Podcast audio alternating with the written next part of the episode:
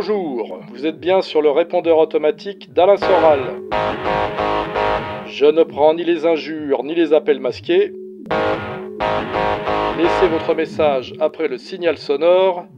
On verra si on vous répond.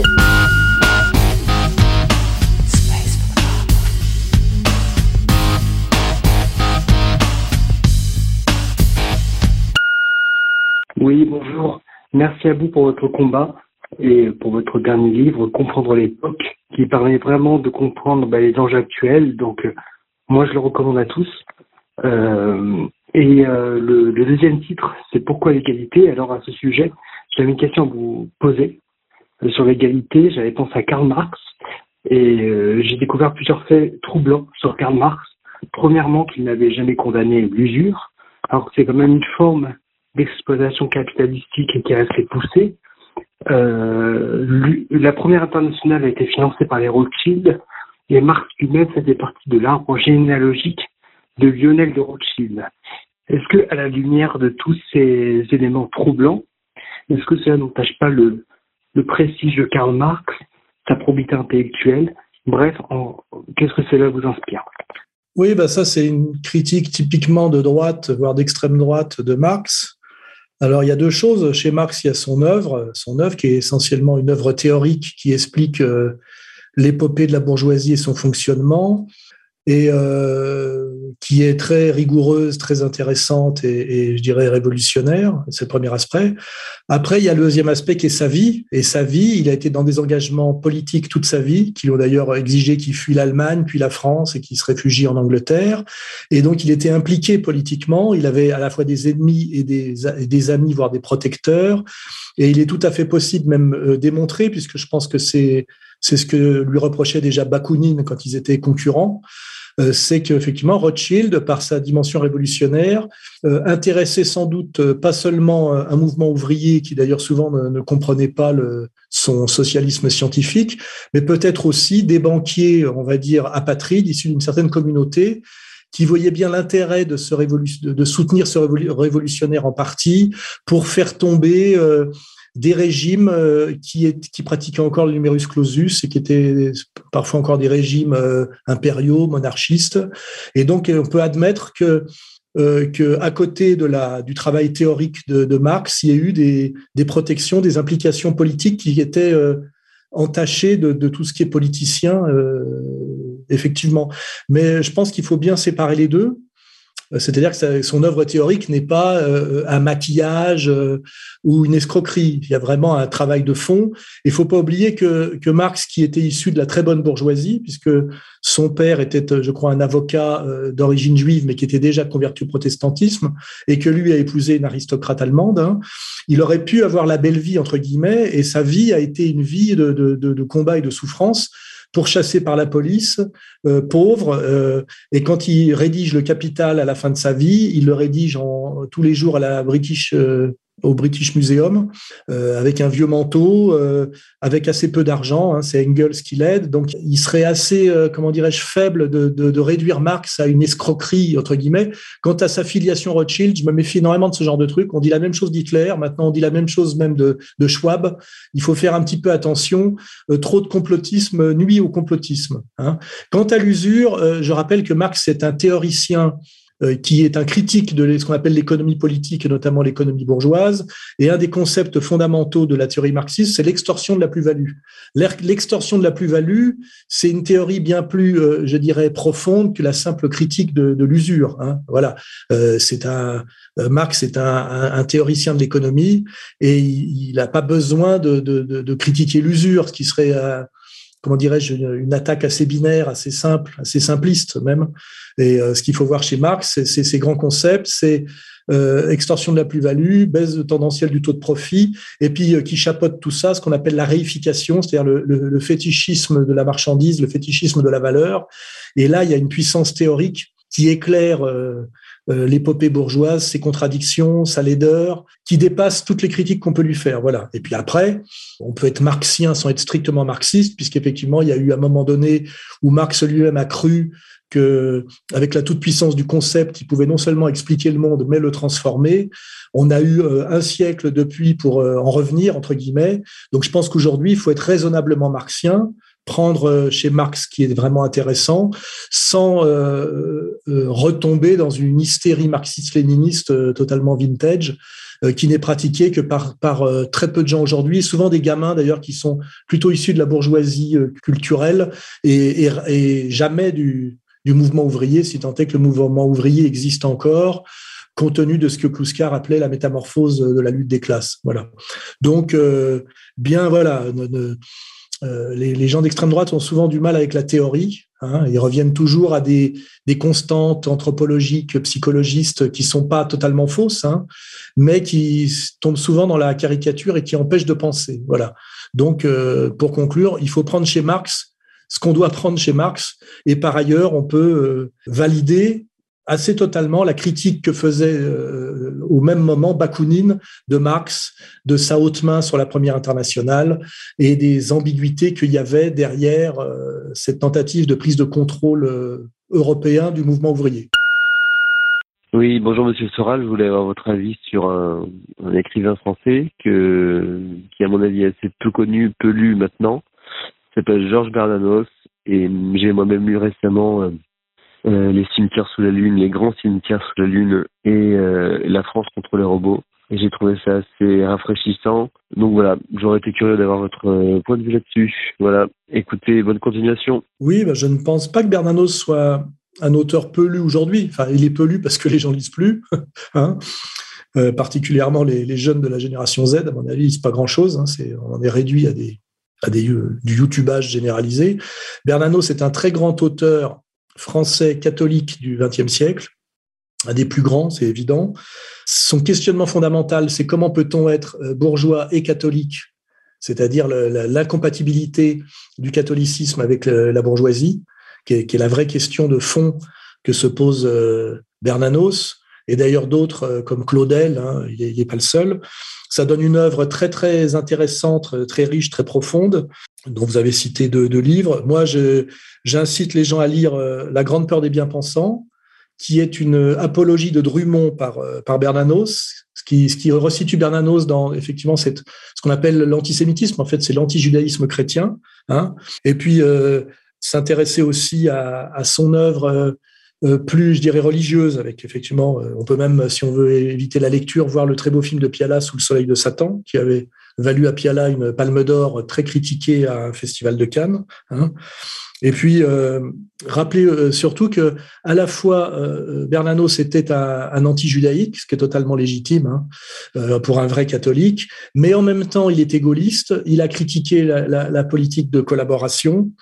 Il a sorti cette phrase qui est très emblématique pour comprendre effectivement euh, même notre pensée à nous, à ER, quand il dit que Hitler a déshonoré l'antisémitisme, c'est-à-dire il fait bien le distinguo entre un judéo-criticisme très catholique, puisque je, je, rappelle que la relation du catholique au juif, c'est la conversion, c'est pas la persécution, c'est essayer de l'amener à la vérité du Christ.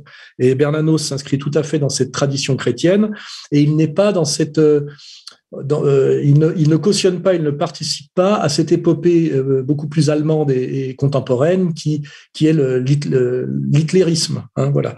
Donc il est à la fois, on va dire, judéo-critique et gaulliste, ce qui est intéressant. Hein. En même temps, il critique l'épuration, c'est-à-dire que c'est vraiment un honnête homme du XXe siècle, euh, dont la morale est totalement fondée par l'éthique catholique, je dirais. Hein, voilà, plus que d'ailleurs que la, la pratique, parce que je n'ai pas de, détails biographiques sur sa pratique. Et euh, moi, j'engage plutôt des types comme Gave, par exemple, aujourd'hui, à relire Bernanos pour voir à quel point il est, son positionnement de banquier soi-disant catholique euh, euh, plus ou moins zémourien, son positionnement est faiblard par rapport à, à la vision d'un. Et puis effectivement, il y a la dernière dimension de Bernanos que vous avez citée, qui est la France contre les robots, où il a aussi euh, toute une, comme Giono d'ailleurs, euh, mais encore peut-être plus pointu, euh, qui est Giono d'ailleurs, qui pour moi s'inscrit dans la même, la même tendance, une vision sur le monde glacial de la technocratie, qui dans lequel la France est rentrée après-guerre. Et donc, il prouve bien qu'on peut être, en étant un catholique, je dirais, conséquent, on peut être à la fois un honnête homme, un visionnaire, et, et que c'est sans doute d'ailleurs la position la plus raffinée qu'on puisse avoir d'où regarder le monde contemporain. Voilà, je pense que Bernanos est typiquement l'écrivain qui nous rend fiers pour des raisons très opératoires, je dirais, d'être catholique. Bonsoir, Président. D'abord, merci. Comme l'a dit Monsieur K au festival cet été, sans vous, nous serions sans doute quelques milliers à n'avoir ni agi en dissidence, ni creusé encore plus dans le sens de l'exactitude, ni fait œuvre d'autant d'esprit critique. Voici ma double question. En tant que président d'égalité et réconciliation, quelles sont les trois victoires dont vous êtes le plus fier et qui pourraient, pourquoi pas, inspirer les jeunes dissidents? Éventuellement aussi, pouvez-vous, s'il vous plaît, nous confier trois de vos déconvenus sévères, toujours en tant que président euh, d'égalité et réconciliation, et donc euh, nous faire part de l'expérience que vous en avez retirée et qui pourrait servir euh, à ces mêmes jeunes, voire à nous tous. Merci, force et honneur. Bon, bah, c'est une question très pratique. Trois satisfactions et trois déceptions. C'est toujours bien de commencer par les déceptions. Comme ça, on, finit par les, les sujets de contentement. Alors les déceptions, c'est majoritairement euh, déjà d'une façon générale les trahisons. Les trahisons, c'est bien plus les trahisons des gens qui au départ sont de mon bord ou de notre bord que euh, la question de, l'ennemi. L'ennemi, on sait qui c'est, il y a une cohérence, on s'attend pas à autre chose. Par contre, les trahisons, c'est toujours ce qu'il y a de plus douloureux. Donc après, si je veux prendre trois exemples de trahisons dans le, le combat, euh, bah, une, une, trahison, pas une trahison, mais une déception, par exemple, c'était c'est Marion Maréchal, qui au départ était très proche de R quand elle était gamine, qui avait beaucoup de charme, qui, était, que j'ai connu dès qu'elle avait 15 ans, et qui avait une fraîcheur, une, une, grâce. Et puis quand elle s'est mise à la politique et qu'elle s'est retrouvée euh, proche de, de droitard de la Côte d'Azur, elle a viré bourgeoise de droite et elle s'est enlaidie pour moi et moralement et d'ailleurs physiquement aussi. Et ça, c'est la déception de voir les, les gens que la, je dirais que la vie abîme, qui perdent leur fraîcheur et leur pureté, la fraîcheur et la pureté qu'ils avaient. Hein, C'est-à-dire l'espèce de fatalisme que l'âge adulte amène à, la, à la soumission, à la lourdeur. Voilà. Donc j'ai cette première déception qui est Marion Maréchal, parce que on aurait pu imaginer qu'elle évolue à la comme Evita Perron et ça n'a pas été le cas. Bah, la deuxième déception, c'est assez évident. Par exemple, c'est la, la, la, déception d'un Vincent Lapierre qui m'avait rejoint et qu'on a beaucoup aidé et qui c'était un trio au départ. Hein. Il y avait Lapierre de Brague et, Xavier Poussard. Ils étaient tous les trois, trois copains du même âge, qui travaillaient ensemble d'ailleurs, puisque les deux autres préparaient le travail du troisième qui voulait se montrer. Et puis euh, de voir ce que ce qui est devenu Lapierre, c'est-à-dire le narcissisme, la fourberie, euh, la, bêtise aussi. Euh, voilà, typiquement un type qu'on pensait un honnête garçon, et puis qui s'est révélé à la fois un, fourbe, euh, un traître, euh, un arrogant et, un crétin. Voilà. Et ça, c'est ouais, c'est triste. Bon, après, pour le supporter, ben, vous voyez ce qui est devenu euh, Pierre, qui est l'administrateur du site. Vous voyez ce qui est devenu Xavier Poussard avec Fait Documents. Et ce qui est, au départ, celui qui promettait le plus des trois quelque part, parce que celui qui, qui se mettait le plus en avant et qui avait un petit charme d'ailleurs de, de, idéal, hein, c'était c'était euh, c'était Vincent Lapierre. Et puis euh, ça aussi, voilà, c'est les déceptions, c'est que finalement euh, De et, Poussard se sont réveillés bien meilleurs que lui, justement d'ailleurs parce qu'ils étaient plus humbles et puis aussi qu'ils faisaient moins de lèche entre guillemets. C'était l'autre était très obséquieux, très très flatteur. Il, il me léchait le cul, quoi, c'est le cas de le dire, avec des grandes phrases, jamais je ne trahirai, etc. Et ça a été le, le pire des traîtres. Voilà, donc ça c'est effectivement un, un sujet de déception. Euh, au-delà même de lui, hein, c'est toujours la déception de la, des gens qui ne tiennent pas leurs promesses, des gens qui trahissent. C'est toujours triste, quoi, parce que c'est, ça participe de la fatalité du monde. Et puis le troisième exemple, euh, pour en trouver des tas d'autres, mais bah, c'est par, par exemple aussi Mathias Cardet qui nous avait rejoint en prétendant être un ouli black, c'est-à-dire un, un, Africain patriote que j'avais découvert euh, mythomane mais sympathique. J'avais tout de suite compris qu'il était mythomane. Il prétendait qu'il faisait du, du, combat, vous savez, du, du, combat à main nue dans des hangars. Je connais suffisamment la vie pour savoir que c'était faux, qu'il n'avait pas du tout le profil. Mais je trouvais émouvant sa, sa mythomanie parce que je pensais qu'elle avait une dimension poétique. Et en fait, euh, quand j'ai découvert que c'était un indique de police, un traître, euh, qui était capable de nuire à des gens euh, qui fréquentaient euh, au quotidien, de leur voler de l'argent, etc. Il y a une dimension sordide, je dirais presque psychiatrique, hein, qui, est, que je trouve assez assez horrible parce que c'est ça aussi, c'est c'est la laideur du monde, quoi. Et puis là, je vois qu'il, j'en parle parce que je vois qu'il sort un bouquin début janvier là, qui s'appelle les je crois, les bouffons de la haine, où il prétend nous avoir infiltrés et avoir des tas de révélations à faire sur nous, et qui est un livre de commande, préfacé par, je crois, Fourest, hein, euh, et, édité chez, chez Grasset, c'est-à-dire par BHL, donc ça fera, ça n'aura aucune incidence puisque ça ne va convaincre que des gens déjà convaincus et ça ne va pas toucher les gens qui ont un appareil critique et qui comprennent d'où les coups viennent. Quoi. Mais ça, c'est vraiment, effectivement, euh, on a un crescendo là. Hein. Euh, Mario Maréchal, c'est un peu triste. Euh, la pierre, c'est assez triste et, et, et Cardet, c'est vraiment répugnant, quoi. Voilà. Et puis en plus, c'est toujours pareil, c'est le négro de service qui fait le sale boulot parce qu'il est en bas de l'échelle et que finalement il a intégré Hein, ce qu'on appelle le nègre de maison chez, chez Malcolm qu'il ne pouvait faire que, de, que du sale boulot, quoi. C'est-à-dire euh, déshonorer sa, je dirais quelque part déshonorer sa communauté pour ne pas dire sa race. Et ça, c'est un côté triste, quoi, de voir qu'il y a toujours cette fatalité hiérarchique et qu'est-ce qui est dévolu finalement au, au noir, et eh ben c'est le c'est le plus c'est le, le, sale boulot quoi, comme comme on pourrait dire symboliquement, euh, il fait les boueurs quoi. Euh, voilà, donc c'est c'est trois voilà trois sujets de, de déception, mais bon, ça fait partie de la vie. Hein. Et puis après, ben passons à l'optimisme, les victoires. Ben, la première victoire, c'est d'avoir que j'ai réussi à créer euh, égalité et réconciliation à la demande d'un groupe de jeunes qui se présentaient à moi comme soraliens, qui m'avaient donné rendez-vous à une vingtaine dans un ou au Procop d'ailleurs, un bistrot très symbolique à Paris, et que pour répondre à leur attente, alors que j'étais plutôt un individualiste dans une, dans une tradition anarchiste de droite, artiste, j'ai monté ce collectif qui s'est appelé Égalité Réconciliation et qui existe toujours et qui est quelque chose d'important et qui, qui, restera dans l'histoire, je crois, hein, de, de, notre période. Euh, voilà, donc ça c'est un vrai sujet de satisfaction. Et puis, euh, bah, avec ce sujet de satisfaction, c'est la génération que que j'ai aidé à éclore dans la, dans la dissidence sérieuse. Donc, euh, bah, on va redire les mêmes noms là Pierre de Brague, Xavier Poussard, euh, Julien, dont on parle pas, parce qu'il n'y a pas que les gens qui sont dans le journalisme, il y a aussi des gens qui sont dans l'administratif. Donc ça, c'est mes, vrais sujets de, fierté. C'est ER, c'est-à-dire un collectif de combat. Euh, les personnages qui le, qui le portent à bout de bras et qui se sont révélés des, des, combattants respectables et d'ailleurs aussi respectueux, ça va bien ensemble. Et donc, je peux dire que je suis un peu leur euh, leur père, quoi. Donc ça, c'est très agréable.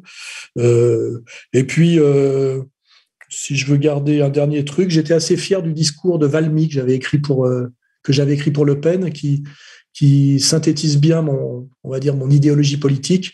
Et je suis, pour la postérité, je suis assez fier que ce discours de Valmy, qui était un discours politique important, euh, comme il y a, je sais pas, le discours de Cochin pour, pour Chirac dans un autre genre, que, que j'ai pu écrire ce discours pour Le Pen et qu'il l'ait pris et qu'il l'ait lu et que, et que moi, bah, ça fait partie de ma, ma postérité, le discours de Valmy. Voilà. Donc voilà, trois, trois déceptions, trois satisfactions. Bonsoir Monsieur Soral. Donc moi je m'appelle Yannick, j'ai 33 ans, je vis à Rennes.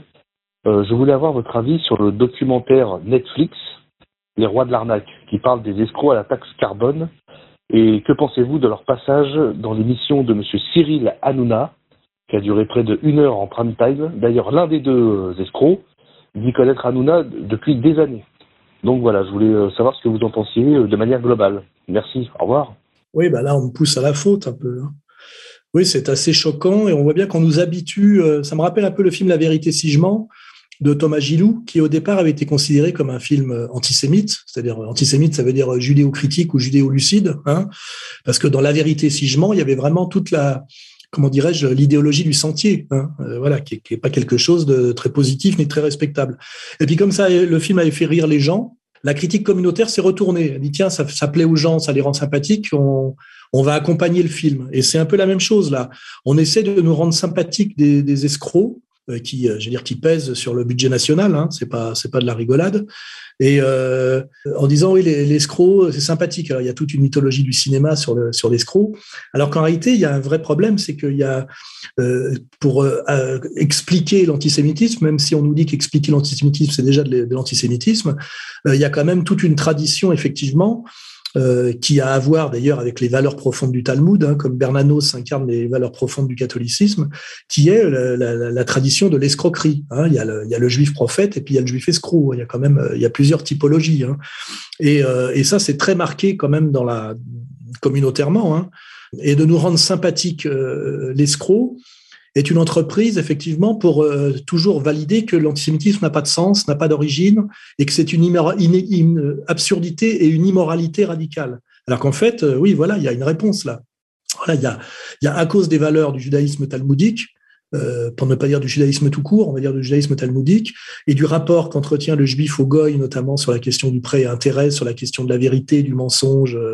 Il suffit de lire l'introduction au Talmud du, du grand rabbin de Stan de, Jérusalem, édité, je crois, euh, édité en France, hein, chez Fayard, je crois, ou, ou je sais plus, ou Albin Michel, je sais plus, pour comprendre effectivement qu'il y a, une, bonne raison effectivement de s'agacer de gens qui sont quand même euh, euh, euh, de gens qu'on appelle des escrocs, qui sont quand même très fortement représentés dans la communauté en question. Hein, et d'essayer de nous rendre ça sympathique hein, est une entreprise qui est une entreprise, une fois de plus, de, démoralisation, hein, au sens de, détruire la morale. Quoi. Et c'est assez scandaleux, c'est assez choquant. Et, et, ce qui est encore plus choquant, c'est que si vous montrez effectivement que ces escrocs, ces abuseurs publics euh, ces, on va dire, ces prédateurs, ces parasites sont souvent liés à cette communauté et parce que en fait les valeurs profondes de cette communauté les y incitent euh, et, les déculpabilise, parce que c'est ça l'idée, hein, euh, le, le, leur autorise à le faire, voire même euh, valide cette pratique, et eh ben vous, vous risquez, comment dirais-je, le, tribunal et la condamnation par la République, ce qui est scandaleux. Ce serait condamnation par un tribunal rabbinique, on comprendrait. Et donc là, oui, il y a ce problème global, ce, problème très important qui est très contemporain, parce qu'après on peut on peut connecter Madoff, on peut connecter Weinstein, on peut connecter Epstein, on peut connecter tout ça. Hein. Euh, ne pas voir ce problème et la, et la, comment dirais-je la, la profonde justesse, justification de ce problème, c'est comme ne pas vouloir voir l'éléphant au milieu du salon. Hein. Je terminerai sur cette, sur cette image. Oui, bonjour Alain Soral. Voilà, ma question est très simple. Est-ce que d'après vous, quand on est trop gentil, c'est à vie Ou est-ce qu'en se faisant violence, ça se, ça se corrige? Voilà. Ça me pourrit la vie. Et euh, voilà, prenez soin de vous, loin de tous ces pharisiens. Et vous êtes un exemple. Merci pour tout. Oui, bah ça c'est une bonne question parce que contrairement à ce que ma légende noire euh, fait circuler, moi je suis profondément un gentil au départ et tous mes problèmes sont venus de ma gentillesse. Et euh, sur sa question, est-ce que ça soigne? Moi je dis oui. Je dis euh, en général on est gentil aussi par euh, une forme de lâcheté, c'est-à-dire qu'on veut pas voir la laideur, la méchanceté des autres, et c'est un peu l'idée de l'autruche qui se met la tête dans le sable, c'est qu'en fait la laideur, la méchanceté des autres nous oblige à combattre. Et combattre, ça demande une virilité, une action. Et souvent, on est gentil, déjà par, euh, par une nature sans doute, mais si on, reste gentil au-delà du, raisonnable, du fonctionnel, euh, euh, c'est pas seulement parce qu'on est gentil, c'est aussi parfois parce qu'on est un peu lâche. On ne veut pas voir. D'ailleurs, moi, je le dis honnêtement, Cardet, par exemple, j'ai identifié assez vite qu'il y avait quelque chose qui allait pas chez lui. Et je me suis dit, bon, il est sympa, tout ça, ça va bien, c'est pas grave. Parce que sinon, il aurait fallu que je prenne le dossier en main, que je, que je combatte, que je me fâche. Et se fâcher, eh ben, c'est rentrer dans des zones qui demandent effectivement de la dureté, de l'énergie euh, et, euh, et, du courage. Hein. Il faut un certain courage pour être méchant, d'une certaine manière. Hein. Et alors, euh, le vrai problème, c'est quand on est gentil, c'est quand on le reste pathologiquement, c'est-à-dire de façon victimaire, au-delà de 35 ans. Moi, je pense que on a toutes les excuses en gros jusqu'à 35 ans pour un homme parce qu'il faut il faut dépasser le dip, il faut dépasser les déterminations euh, qui nous dépassent un peu euh, familiales notamment, euh, et puis après se construire soi-même, faire un travail d'auto-analyse. Et le, le, ce qui est inquiétant, c'est les gens qui continuent à commettre toujours les mêmes erreurs, que j'appellerais de gentillesse dans, dans ce cas-là, au-delà de 35 ans. Après, je pense que c'est un peu foutu. Donc on a on a on a l'excuse d'être gentil contre ses propres intérêts, parce que moi je pense que c'est très bien d'être gentil, parce que c'est être généreux, c'est être ouvert, euh, c'est fondamental. Mais il faut être un gentil qui se soigne. Il faut ajouter à la gentillesse fondamentale euh, la virilité de, du, du, du, sens du combat. Il est, il est normal que les méchants soient punis. Et, euh, et d'ailleurs, c'est l'idée même du, du, chevalier chrétien. Hein, c'est euh, français sans peur, chrétien sans reproche. C'est-à-dire, euh, on sait faire la différence entre le bien et le mal. Euh, on combat pour le bien, mais ça veut dire aussi qu'il faut un peu sanctionner le mal, ne pas fermer les yeux devant, devant le mal. Donc il faut être un gentil qui se soigne, et euh, c'est un travail sur soi, un travail de, essentiellement d'ailleurs de, de, virilité, de combativité. Et je vous dis, les, les gens qui restent pathologiquement gentils au-delà de 35 ans, c'est malheureusement, euh, ça confine à la, je dirais, à la bêtise et à la faiblesse. Hein, donc voilà, donc, je dirais ça. Euh, moi, je suis un gentil. Il a fallu que je me soigne. Je l'ai fait. Euh, les, ennuis qui me sont arrivés par trop de gentillesse, c'est un peu de ma faute. C'est parce que j'ai voulu fermer les yeux parce que j'ai pas voulu prendre le taureau par les cornes, qui est, une bonne image. Hein. C'est dangereux de prendre le taureau par les cornes. On risque des coups de corne, quoi. Hein. Et, euh, et, ma conclusion, elle est là. C'est bien d'être gentil. Euh, il faut quand même se soigner pour être capable de punir les méchants. Et quand on est gentil au-delà de, de, 35 ans, quelque part, euh, ça n'est plus vraiment de la gentillesse. Ça peut s'appeler de la faiblesse. Voilà. Oui, bonjour Monsieur Soral, j'espère que vous allez bien. Alors du coup, j'ai juste une petite question. On est le 30 novembre et aujourd'hui, euh, Zemmour euh, a annoncé officiellement euh, sa candidature. Alors moi, j'ai une question par rapport à, aux prises de position qu'il a qu'il a faites, que ce soit sur les chaînes de télé ou ailleurs. Et je me demandais, est-ce que il n'est pas euh, est-ce que vous l'influencez pas? Est-ce qu'il n'est pas sous votre influence? Est-ce que, est-ce que vous avez avoué plusieurs fois que que vous vous parlez souvent avec lui euh, par euh, par mail? Est-ce que vous n'auriez pas sur lui un pouvoir d'influence? Est-ce que derrière Zemmour il n'y a pas de Soral quoi? Voilà. Bon, bah merci beaucoup et je vous souhaite bon courage et bonne soirée. Oui, bah je serais un peu menteur si je disais que Zemmour ne fait que me copier. Je pense que pour le, il a mon âge déjà, on a le même âge. On sait quand même, on a pas mal échangé et je dirais que c'est un type qui partage euh, mes idées sur des tas de plans. Et euh, on a un peu des idées communes sur pas mal de choses parce qu'on a des sur certains sur un certain plan une, une, personnalité, une vision des choses assez proche. Voilà. Et, et là, si je veux compléter, je veux dire, bon, d'abord, j'ai une antériorité sur lui sur pas mal de sujets, puisque j'ai traité la question de la féminisation en 99 quand il l'a traité en 2006. Donc, euh, même si on a le même âge, je me suis posé des questions euh, avant lui, même s'il y a répondu de la même façon, sans avoir nécessairement besoin de me copier. Hein, c'est qu'il y a des, idées qui sont dans l'air, hein, il y a des cohérences. Si on a un certain esprit, eh ben on est capable de, de reconstituer ces, ces cohérences, sans être obligé de copier sur le voisin. Hein, voilà. Et euh, en revanche, ce que je veux dire, c'est que chez Zemmour, il y a deux pensées. Il y a la pensée sérieuse et rigoureuse et, et honnête, et puis il y a le, la pensée du démagogue. Et, et, moi, je dis que quand il est sérieux et honnête, il fait du Soral, et très bien, sans avoir besoin de me copier, je dirais, on est en, on est en phase. Et puis quand il, quand il fait le reste, qui d'ailleurs lui vaut sa popularité chez les cons, eh ben, c'est un démagogue. Hein. Quand il dit, par exemple, une page sur deux du Coran incite euh, à l'assassinat des juifs et des chrétiens, d'ailleurs, il associe toujours bien les deux, alors que dans l'islam, on n'associe pas du tout juifs et chrétiens, hein. à part que ça, s'appelle la, les gens du livre, mais il y a une fraternité envers les chrétiens qui n'y a pas du tout envers les juifs. Hein. Euh, déjà, donc, euh, il y a le Zemmour démagogue, qui ne voit jamais Wall Street et qui voit toujours euh, la Mecque. Hein. Et puis il y a le, le Zemmour intéressant, bah, celui qui partage euh, pas mal de mes idées sur la féminisation, les dégâts de la féminisation. Donc, euh, donc voilà.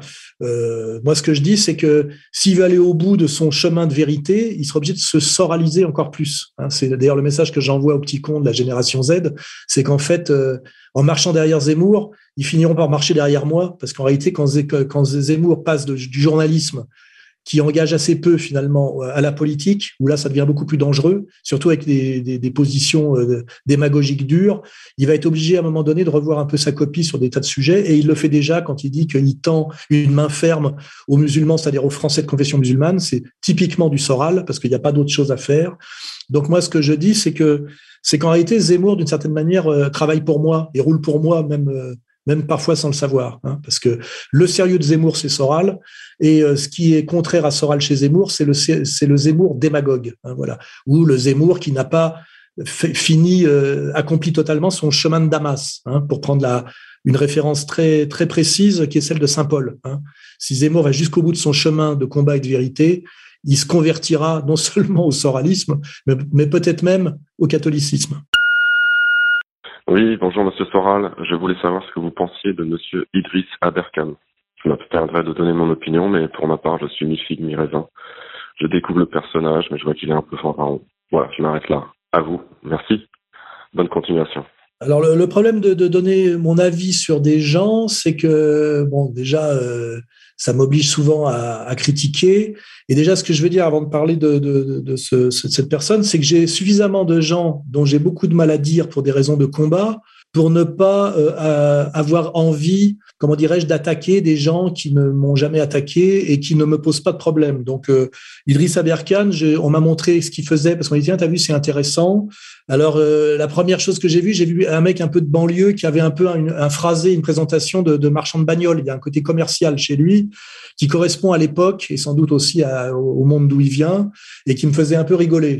Voilà. Et, après, je vois que sa spécialité, c'est le, je, je l'économie de la connaissance ou un truc comme ça, qui est une manière pareille euh, euh, commerciale de parler d'épistémologie en fait. Donc il y a, y a chez lui une espèce de dimension de vulgarité qui est très contemporaine, je dirais, à l'américaine, hein, voilà, qui me fait un peu rigoler et effectivement qui va avec son côté fanfaron, voire même un tout petit peu mytho, puisque je crois qu'il a un peu chargé son CV avec cette fascination pour les diplômes à l'américaine, les masters, les machins. Moi, je rappelle que je suis autodidacte. J'ai pas mon bac et le seul diplôme que j'ai jamais passé, c'est celui d'instructeur fédéral de boxe anglaise en 2004 à Buja. Ça, c'est pour répondre à un certain abruti qui pense que j'ai menti sur mon diplôme de boxe parce qu'il a contacté la Fédération française de boxe française. Voilà. En boxe française, j'ai mon test probatoire, euh, mais euh, c'est en boxe anglaise que j'ai passé le, mon diplôme d'instructeur fédéral. Voilà, à Buja. Hein, pour ceux qui connaissent. C'est d'ailleurs vérifiable. Donc le Idriss Aberkan, il est quand même sur le domaine des sciences, donc c'est pas tout à fait mon domaine, donc il me, me pose pas de problème. Et surtout là où j'ai à en dire du bien, c'est que j'ai vu quand même qu'il est bien positionné aujourd'hui sur la critique de l'escroquerie Covid, hein, pour, euh, simplifier. Et donc au moins sur ce, cette question majeure et qui est vraiment la question essentielle, hein, c'est l'acceptation ou le refus de l'idéologie Covid, c'est-à-dire de la dictature sanitaire. Il est bien positionné, donc ça, me donne une raison aujourd'hui de dire qu'il est dans le bon dans le bon camp. Hein. On est on est en guerre, comme disait Macron. Et eh ben il fait la guerre du bon côté. Donc même si je lui trouve un petit côté euh, euh, commercial, euh, un petit côté vulgarité à l'américaine, un petit côté fanfaron, et que je j'aime pas trop que on qualifie l'épistémologie de d'économie de la connaissance, puisqu'il y a il y a toujours ce côté business quoi. Hein. Je vous dis ça c'est côté très américain. en ce moment, il est du bon côté. Et pour ça, je, je lui tends une main fraternelle, dont il a d'ailleurs peut-être pas besoin. Oui, bonjour Monsieur Soral. Une fois n'est pas coutume, merci pour euh, votre combat et votre courage, toujours très inspirant. Pierre Rabhi vient de nous quitter à l'âge, je crois, de 83 ans. J'aurais voulu savoir si vous pouvez nous faire bénéficier de votre analyse euh, quant au, combat que cet homme a mené pour euh, l'agroécologie et d'une manière plus générale pour la défense du vivant. Pierre Rabhi avait pris des, des positions assez conservatrice, euh, notamment je crois sur la question du mariage homosexuel. J'aurais voulu savoir ce que vous avez à dire sur cet homme. Bah Pierre Rabhi, euh, pareil, c'est un type, bon, il vient de mourir, dont vraiment j'ai pas de mal à dire, et euh, qui est un personnage complexe pour des tas de raisons. Déjà parce que c'est un, un Algérien musulman au départ qui s'est converti au catholicisme et qui, en étant algérien à la période tragique de la décolonisation, était pour euh, le maintien de l'Algérie dans la, France. Il était Algérie française. Donc ça en fait un être déjà euh, assez compliqué parce que considéré comme un, arabo-musulman par les, je veux dire, par les, Français euh, de, base, rien que déjà physiquement, et considéré relativement comme un traître par par les Algériens et, notamment les, Franco-Algériens, ce qui c'est une position assez compliquée pour lui au départ. Et puis après, la deuxième, la deuxième détermination, c'est que c'est un écologiste honnête, c'est un vrai écologiste. Et je rappelle que l'écologie a à voir avec la pensée traditionnelle, et lui s'inscrit dans cette écologie je dirais, euh, authentique, qui est forcément traditionnaliste, qui, qui renvoie à Stirner, à l'anthroposophie, euh, notamment avec euh, cette vision holiste qu'on appelle la, bio, la biodynamique, et qui se retrouve totalement en porte-à-faux par rapport à ce qu'on appelle euh, l'économie de marché, l'économie politique, qui est de l'anti-écologie, hein, qui est l'écologie actuelle des Jadot et consorts. Donc en fait, ça me donne envie de doublement de le défendre, euh, parce que c'est un type qui a eu un chemin euh, euh, courageux et complexe, hein, de, d'être algérien musulman, de se convertir au catholicisme et de, et, de penser qu'il était mieux pour l'Algérie de rester dans le giron de la France. C'est assez, je dis pas que c'est ma position, mais je veux dire c'est une position risquée et qui prouve que il, s'est pas rangé du côté des grandes catégories catégorie euh, confortable de l'idéologie dominante. Et puis, en tant qu'écologiste, il a vraiment été un écologiste cohérent et, et donc traditionnaliste, qui renvoie d'ailleurs beaucoup à la révolution conservatrice, qui, va chercher ses sources en Allemagne hein, quand on, a un peu de culture, en, étant écologiste donc contre le, plutôt le mariage pour tous, euh, très critique envers la, banalisation de l'avortement, et puis effectivement avec cette vision holiste, euh, quasiment spiritualiste, qui a à voir avec euh, avec l'anthroposophie, que je trouve une position courageuse et cohérente. C'était un vrai écologiste et donc un vrai honnête homme et un type effectivement qui euh, était dans ce que je respecte beaucoup, c'est-à-dire la complexité, hein, qui était, qui n'avait pas choisi la facilité des, des catégories euh, euh, tamponnées par le par le système où l'opposant ne fait souvent qu'un avec le. Hein, c'est un peu l'opposition, si je Mélenchon Mélenchon-Zemmour. Euh, vous voyez, hein, à un moment donné, on n'est pas obligé de choisir entre Zemmour et Mélenchon. On peut refuser, on peut refuser ce genre de, double caricature, de deux faces d'une même médaille. Et euh, Pierre Rabhi se, situait dans, la, finesse de ce point de vue-là, dans la complexité. pour citer Céline, il n'était pas lourd. Hein, voilà. Donc, et en plus, j'ai appris que ses deux fils, deux de ses fils, étaient des proches de R et des gens qui me respectaient beaucoup. Euh, donc ça fait plaisir, voilà. C'est-à-dire qu'en plus, il a bien éduqué ses enfants, parce que c'est toujours triste de voir, par exemple, que le, le petit-fils de Bernanos est un petit gauchiste black bloc ridicule. Donc moi, j'aime bien. Euh, je, je, pense que c'est un bon critère de voir si les les, les, les, les, théoriciens, les penseurs, les, les, leaders sont capables de transmettre à leur descendance. Et en général, quand la descendance se retrouve à l'opposé du père, c'est qu'il y a eu un problème dans la transmission. Donc ça, c'est un bon critère. Voilà, il semblerait qu'il ait qu'il ait non seulement été un honnête homme, mais qu'il ait euh, enfanté des honnêtes hommes. Voilà, ce qui est à mettre aussi à son crédit. En général, tout ça euh, n'est jamais, ne doit pas être dû au hasard. Voilà. Donc, euh, je très grand respect pour Pierre Rabhi. Je salue ces, les, deux fils, ces deux fils que je ne connais pas, qui sont des proches de R. Je les en félicite et je les en remercie. Et puis je dis paix à son âme, puisqu'il est décédé très récemment. Oui, bonjour. Euh, Michael, euh, alors euh, combien de livres lisez-vous par, euh, par semaine, par mois ou par an? Et combien de livres recommandez-vous de lire pour avoir, pour espérer avoir un, minimum de, culture générale ou une, bonne connaissance des, thèmes sociétals et, et politiques et, philosophiques? Voilà, merci. Bon, ces thèmes sociétaux, hein il faut accorder. Euh, bah là, c'est une question, euh, question subtile aussi. Euh, il faut lire, bien évidemment, c'est très important. Moi, j'ai beaucoup lu. Alors, j'ai commencé à lire à l'âge de 15 ans, parce qu'avant, mon père m'interdisait de lire de la bande dessinée, et par, par esprit de résistance, je ne lisais que de la bande dessinée. Et puis, à un moment donné, ça m'est un peu tombé des mains. C'est-à-dire, je suis pas Gottlieb, la, la, rubrique à braque, ça ne m'a plus ça ne m'a plus suffi. J'avais déjà remarqué que les, les, les, les romans pour, euh, pour jeunes, genre Bob Moran ou des trucs comme ça, ça me tombait des mains. Même ce que lisait ma mère, j'avais regardé par curiosité, elle lisait du Henri Troyat ou du Guy Descartes, je trouvais ça naze. Et très vite, quand je me suis mis à lire, je suis allé très vite vers les, les, les poètes de, de, bon niveau, les grands romanciers, euh, et puis les livres, les essais euh, de philosophie de, au sens large. Euh, très vite, j'ai eu le, comment dirais-je, l'intuition, la sensibilité à la, j'étais sensible à la qualité. Donc, il faut beaucoup lire, mais pas lire n'importe quoi. Euh, il faut être capable, quand on prend un bouquin de, je sais pas quoi, de Jean-Luc Nancy, de, de, de, philosophie déconstructionniste, au bout de dix pages, de le laisser tomber parce qu'on voit que c'est de la merde, hein, ou même, ou même du Pierre Legendre, même si c'est pas inintéressant c'est tellement mal écrit et tellement volontairement jargonneur qu'on est en droit de laisser tomber. Donc il faut lire, euh, pas quantitativement, mais lire qualitativement. Moi j'ai beaucoup lu. À partir de 17-18 ans, j'ai fait, je, lisais au moins 4 heures par jour parce que j'étais dans une chambre de bonne, euh, très inadaptée, et donc euh, ma vie était tournée vers la lecture.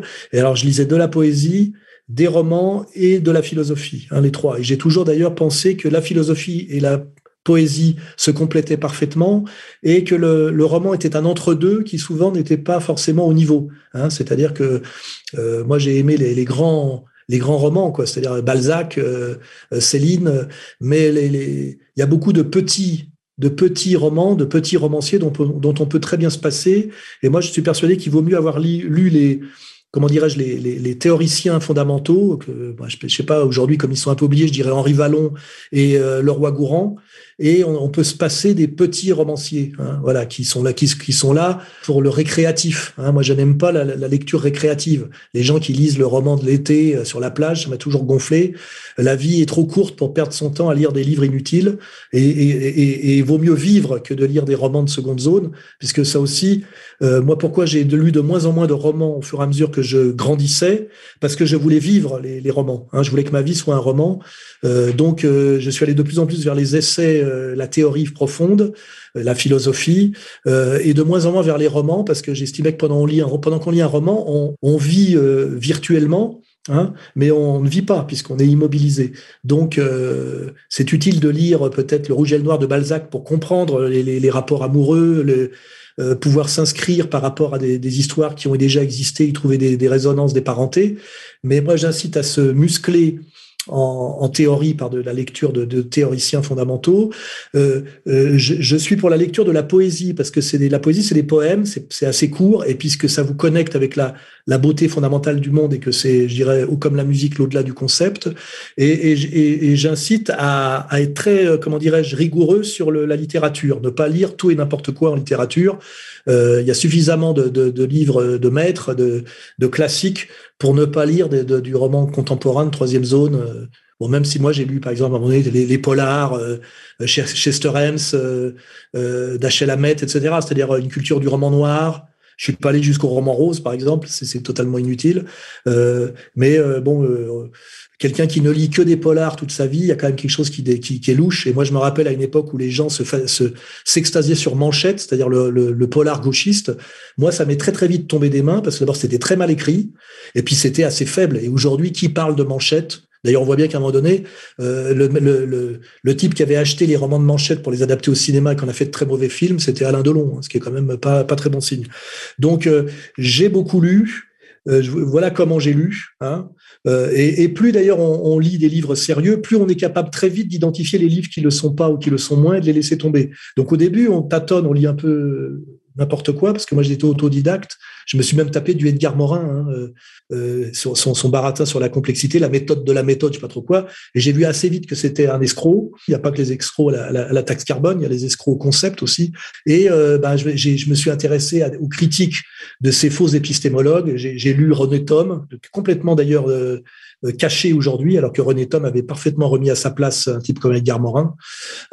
Et donc plus j'ai lu, je dirais, plus euh, j'ai été capable de détecter les livres inutiles. Euh, et donc, plus j'ai lu, moins j'ai lu d'une certaine manière. Et aujourd'hui, je lis assez peu de livres parce qu'en en fait, dans un livre, il y a 20 pages qui m'intéressent, tout le reste, je le sais déjà d'une certaine manière. Je suis peut-être arrogant, mais c'est vrai. Et donc, je les lis en diagonale et je vais surtout sur des conférences aujourd'hui, des textes euh, sur Internet, parce que j'ai pas le temps de lire un essai de quelqu'un qui a qui a pondu 300 pages parce que c'est la règle, il faut pondre 300 pages, alors que dedans, il y a 20 pages quoi, de, de, ou d'intéressants. Et souvent, en plus, ces 20 pages, euh, euh, je les ai déjà lues ailleurs ou je les ai déjà en moi. Voilà. Donc, euh, lire qualitativement, c'est pas lire quantitativement. Et, puis surtout, autre remarque, deux choses, il faut prendre des notes quand on lit, parce que sinon c'est récréatif, ça s'envole, c'est presque comme regarder des vidéos. Moi, j'ai toujours eu très très vite des petits carnets où je notais les, mots importants, je regardais leur définition, euh, les idées que ça me que ça m'évoquait et même les aphorismes que ça me que ça m'évoquait. C'est d'ailleurs comme ça qu'après j'ai pu écrire mes abécédaires. Donc c'est noté parce que ce qu'on n'écrit pas euh, n'existe pas d'une certaine manière. Et puis aussi comme la lecture peut être fastidieuse, et, et, qu'il faut effectivement engranger. Moi, ma technique, et je la recommande, j'ai toujours lu plusieurs livres à la fois, c'est-à-dire euh, entre 4 et 7 livres à la fois. Et donc, je lis, par exemple, euh, quand je lisais beaucoup, 4 heures par jour minimum, je lis 20 pages d'un livre. Alors, ça peut être un livre d'épistémologie. De, Au bout de 20 pages, j'en ai marre, je fatigue. J'ai pris des notes, etc. Je le pose. Je prends un Balzac. Je lis 20 pages de Balzac, hein, euh, parce que c'est totalement autre chose. Au bout de 20 pages, je le pose. Je lis euh, 20, euh, 20, pages de, de, de contre-rimes de Paul Jean Toulet, parce que c'est de la poésie et un, certain style de poésie très technique que j'aime bien. Vous voyez, je fais comme ça. Et, et si je suis fatigué, ben, je lis quatre morceaux de livres. Euh, et euh, mon cerveau après agrège tout ça euh, de manière d'ailleurs assez automatique et, souvent assez intéressante par des, des, des agrégations euh, des, des, liaisons qui me dépassent et qui sont très intéressantes pour la pensée. Et puis quand je suis vraiment en forme, j'ai jusqu'à sept livres, par exemple, vous voyez. Mais euh, je ne lis jamais un livre du début à la fin, euh, à moins vraiment que ça me passionne parce que ça, ça, ça me ça me correspond totalement à un moment donné. Mais par exemple, quand je prends du Evola, qui est assez fastidieux à lire, mais que j'aime beaucoup, j'en lis 20-30 pages. Après, je lis 20-30 pages de Guénon, qui est pas tout à fait la même chose, vous voyez. Je, procède comme ça. Et ça, je pense que prendre des notes, euh, lire plusieurs livres à la fois, euh, pas trop de pages euh, et, passer de l'un à l'autre, je pense que et puis ne pas hésiter à, à, arrêter de lire des livres quand on sent que c'est pas vraiment au niveau ou que c'est bon, on a fait le tour et que le reste c'est du remplissage. Euh, tout ça me paraît euh, de, de, bons conseils pour avoir un, un cerveau qui fonctionne bien, euh, c'est-à-dire comme le mien. Voilà. Bonjour monsieur, je suis une vieille dame de 77 ans. Je vis seule, je n'ai plus de médecin et je ne sais plus à quel sein me vouer et j'ai beaucoup de respect pour vous. Merci. Ben là, il n'y a pas de question. Ben je salue cette dame. Je dirais qu'elle est, elle un de mes cadeaux de Noël. J'aime beaucoup entendre ce genre de choses. C'est-à-dire que je ne me bats pas pour rien et que je ne suis pas ce que les médias mainstream disent, c'est-à-dire un, ignoble monstre et un abruti. Hein. Il y a des gens qui pensent que je suis un peu autre chose, et tant mieux. Euh, et je lui dirais, euh, si je veux dire quelque chose d'utile, rapprochez-vous, par exemple, de la, de la section égalité-réconciliation qui doit exister pas très très loin de chez vous. Ce sont souvent des, des gens entre 20 et 35 ans, euh, sympathiques, et euh, je pense que ça fait beaucoup de bien de, de, de, de voilà, de fréquenter un groupe de, gens plus jeunes qui vous sort de votre isolement, de votre solitude. Et si je vous donne un conseil pratique, parce que je pourrais dire bon Noël, bon courage, etc., euh, n'hésitez pas à faire cet effort à à vous rapprocher d'une section ER euh, du coin, même si le coin est un peu loin. On a souvent des gens d'un certain âge qui, qui, se lient à nous et euh, on aime bien ça, ce mélange et cette fraternité entre générations. Et, euh, et nos, nos, jeunes, là, euh, sont très sympathiques. Hein, voilà, et, et le, mélange se fait très bien. Donc voilà, je vous dis merci pour votre message. bon Noël parce que c'est rituel. Et si vous voulez sortir un peu de votre solitude et que vous aimez bien Égalité Réconciliation et son président, n'hésitez pas à vous rapprocher d'une section de R locale pour euh, fraterniser, échanger euh, et sortir, à la, de, voilà, sortir de votre solitude.